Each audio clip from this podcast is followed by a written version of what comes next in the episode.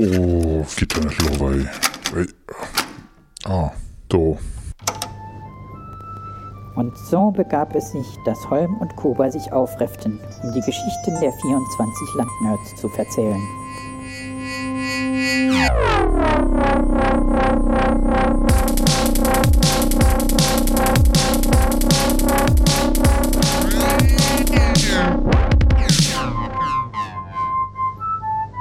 Es ist der Nerdraum Adventskranz. Das erste Türchen im Nerdraum Adventskalender. Ich begrüße Kuba Hallo Holm. und unseren Gast Sek Schur. Schuhe, guten Tag. Hallo. Na, Ja, wir haben keine Kosten und Mühen gescheut und haben den, ähm, also neben Nanook, den eloquentesten Podcaster Deutschlands eingeladen. ist klar. Stell dich doch mal. Und ich bin auch da. Vor. Nein, ich meine dich ja. Stell dich doch mal unseren äh, Zuschauern, die dich, äh, Zuschauern, unseren Zuhörern, die dich noch nicht kennen, vor mit ein paar Worten.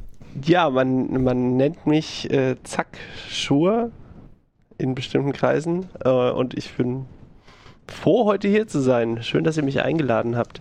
Ich komme aus Siegen und podcaste hier auch. Da haben wir uns auch kennengelernt, der Kuba und ich. Und ähm, sonst mache ich Kram. Ich bin an der Uni, arbeite in einem, in einem Makerspace an der Uni im FabLab und bin hier, glaube ich, auch in der lokalen Hacker-Szene so ein bisschen aktiv. Sind das die Kreise, in denen man sich so nennt? Genau, richtig. Manche nennen mich auch David. Das ist mein bürgerlicher Name. Oder gibt es noch weitere Kreise? Also ich, ich spiele da ja auf was ganz Besonderes an. ich spielte mal Unterwasser-Rugby back in the days. Vor, Davon ähm, kennen dich alle, die, dir, die hier zuhören. Du bist Genau. eine Legende in der saarländischen Podcast-Szene. Für mich Ja, ist das ja. auch schon fast legendenhaft. So lange ist es schon her. Aber ich Stimmt, rede noch ja. gerne darüber. Ja, wir haben ja letztens ähm, äh, auf einem deiner äh, Social Media Kanäle gesehen, dass dir Schwimmen fehlt äh, in der aktuellen Situation. Leider stand da nicht, dass dir Unterwasser-Rugby fehlt, aber ich glaube, du wolltest da keine Erwartungshaltung aufbauen bei bestimmten Personen in deinem Umfeld. Kann das sein? Nee, die lesen da nicht mit. Unterwasser-Rugby ist, äh, die sind alle nicht auf Twitter. Die haben alle iPhones und die sind ja nicht wasserdicht, ne? Das heißt, die können da ihren Feed nicht, äh, ihren Feed nicht aktualisieren. genau.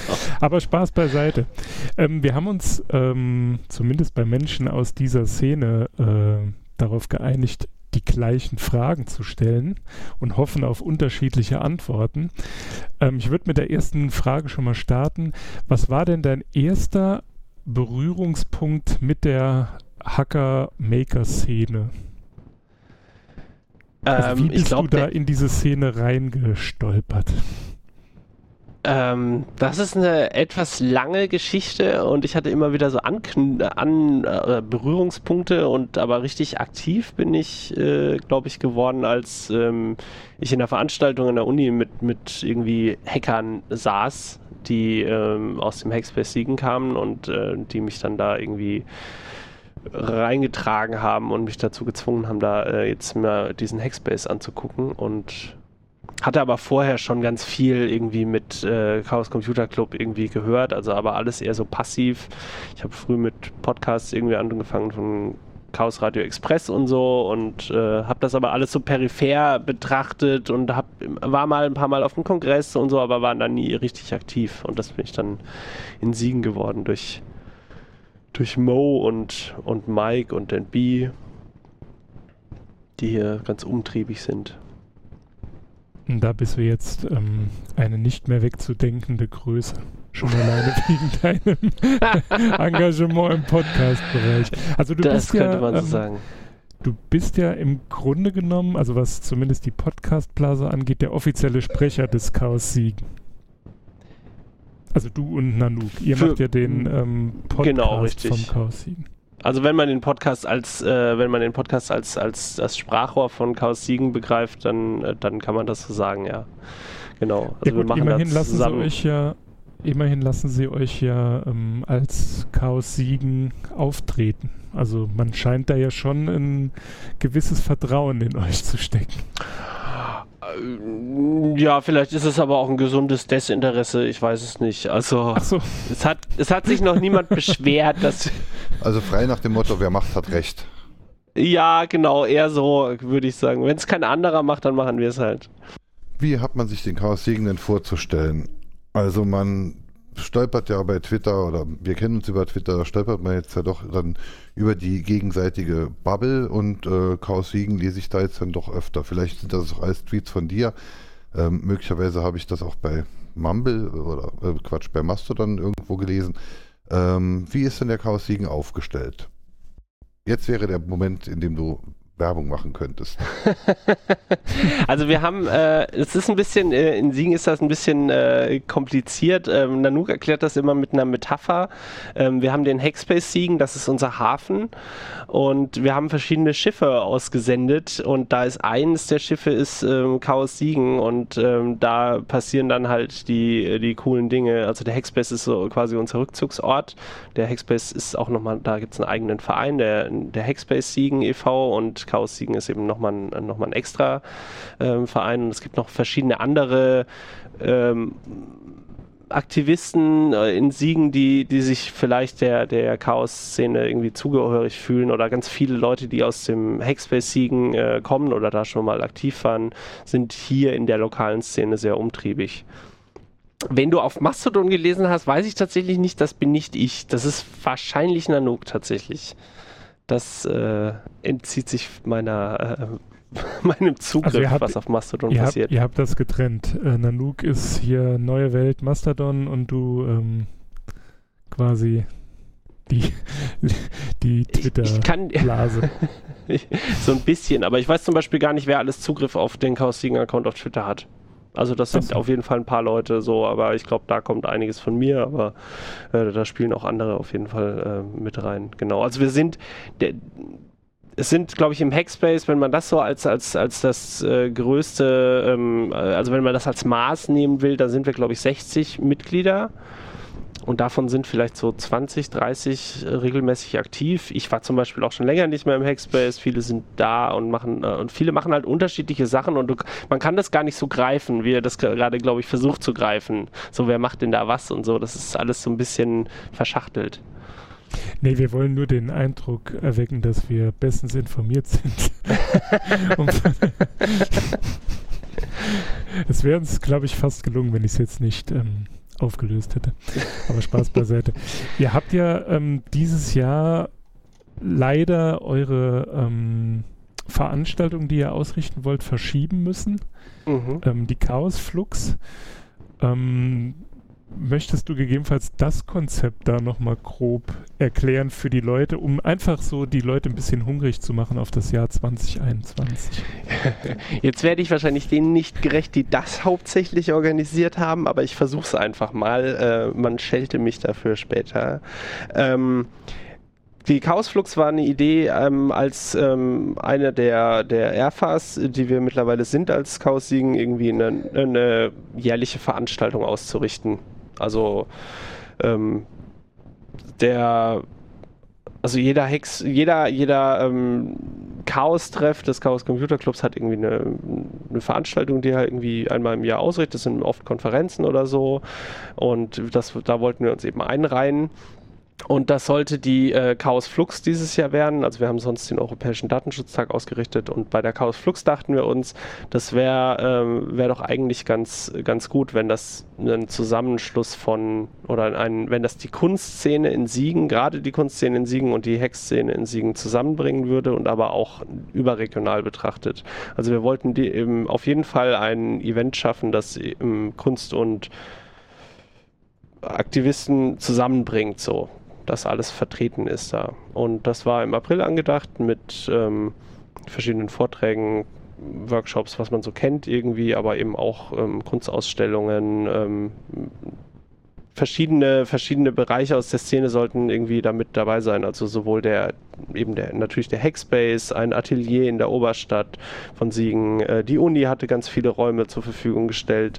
Es gab die Planung für eine Party und so. Und das hat sich dann aber leider wegen Corona irgendwie ähm, verabschiedet. Und ähm, wir werden jetzt wahrscheinlich, ähm, so ist der Plan, eine Online-Chaosflux äh, haben. Die wird sich aber dann eher also nicht auf einem Wochenende ballen, sondern über mehrere Wochen gehen, dass da immer mal wieder Workshops und Vorträge stattfinden.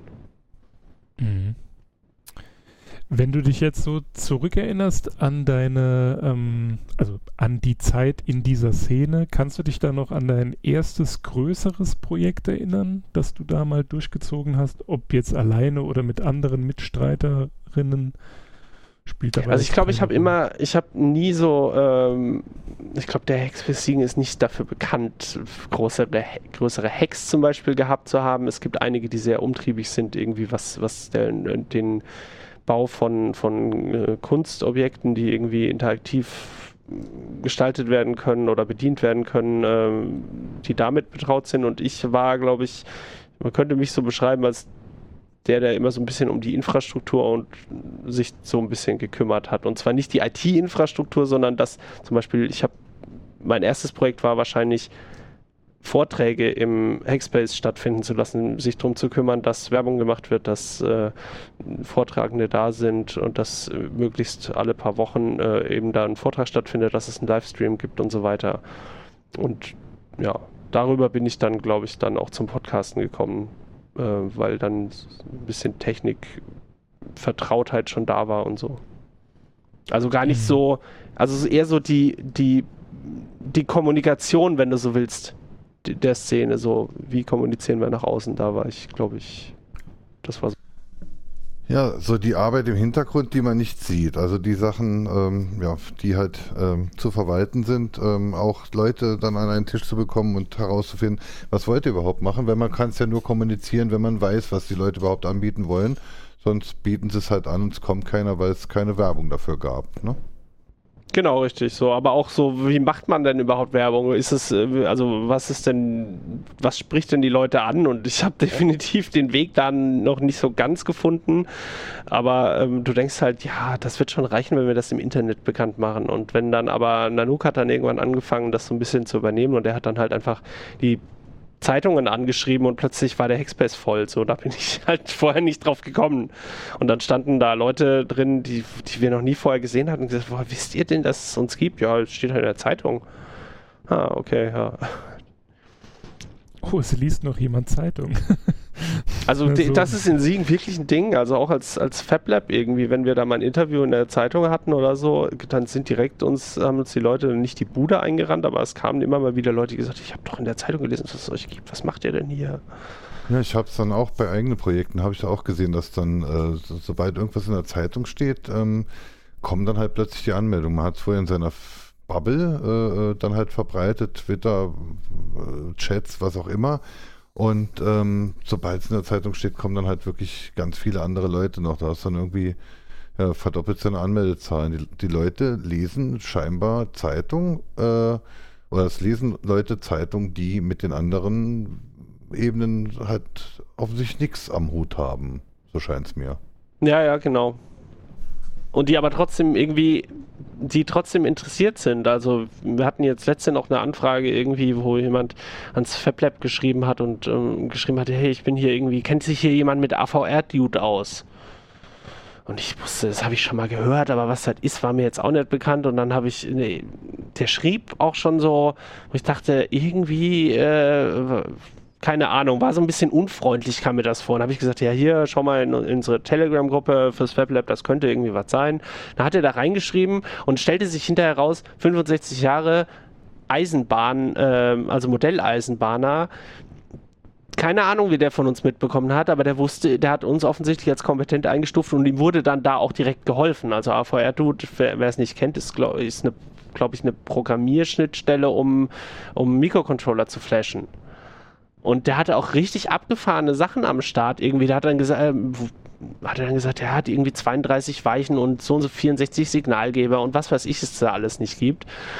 Und äh, das, das finde ich dann immer schön. Das, dann wird es halt divers, so, wenn, wenn du aus deiner eigenen Bubble irgendwie ausbrichst und, und irgendwie an, über andere Kanäle ähm, redest und kommunizierst, dann tauchen die wildesten Leute auf.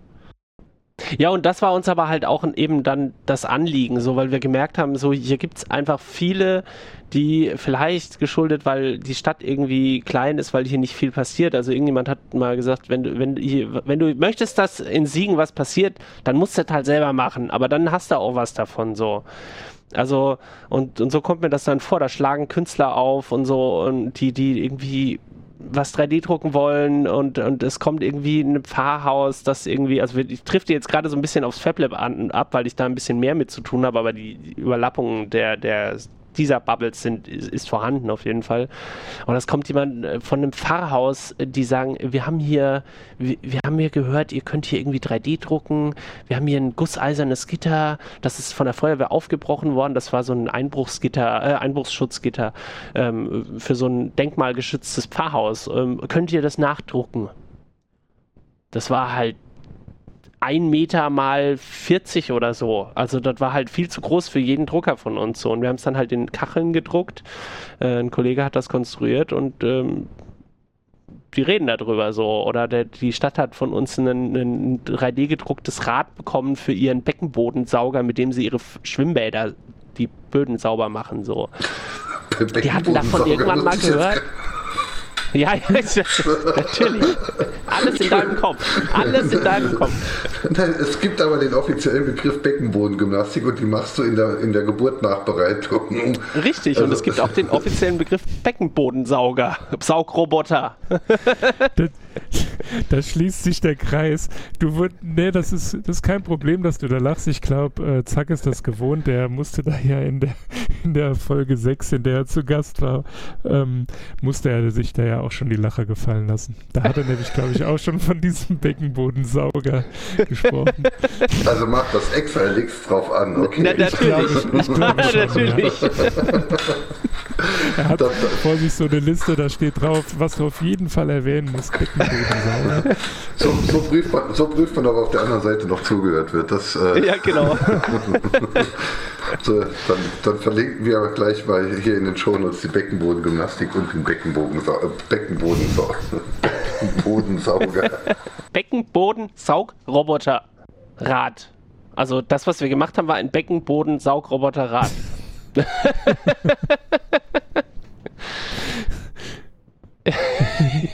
genau. Ähm, du bist ja, ähm, also das ist die letzte Frage, die, äh, die haben wir deswegen so gewählt, weil wir davon ausgehen, dass sie immer positiv beantwortet wird. Denn du bist ja noch aktiv und kein Aussteiger aus der Hacker-Maker-Szene. Was magst du denn besonders an der Community?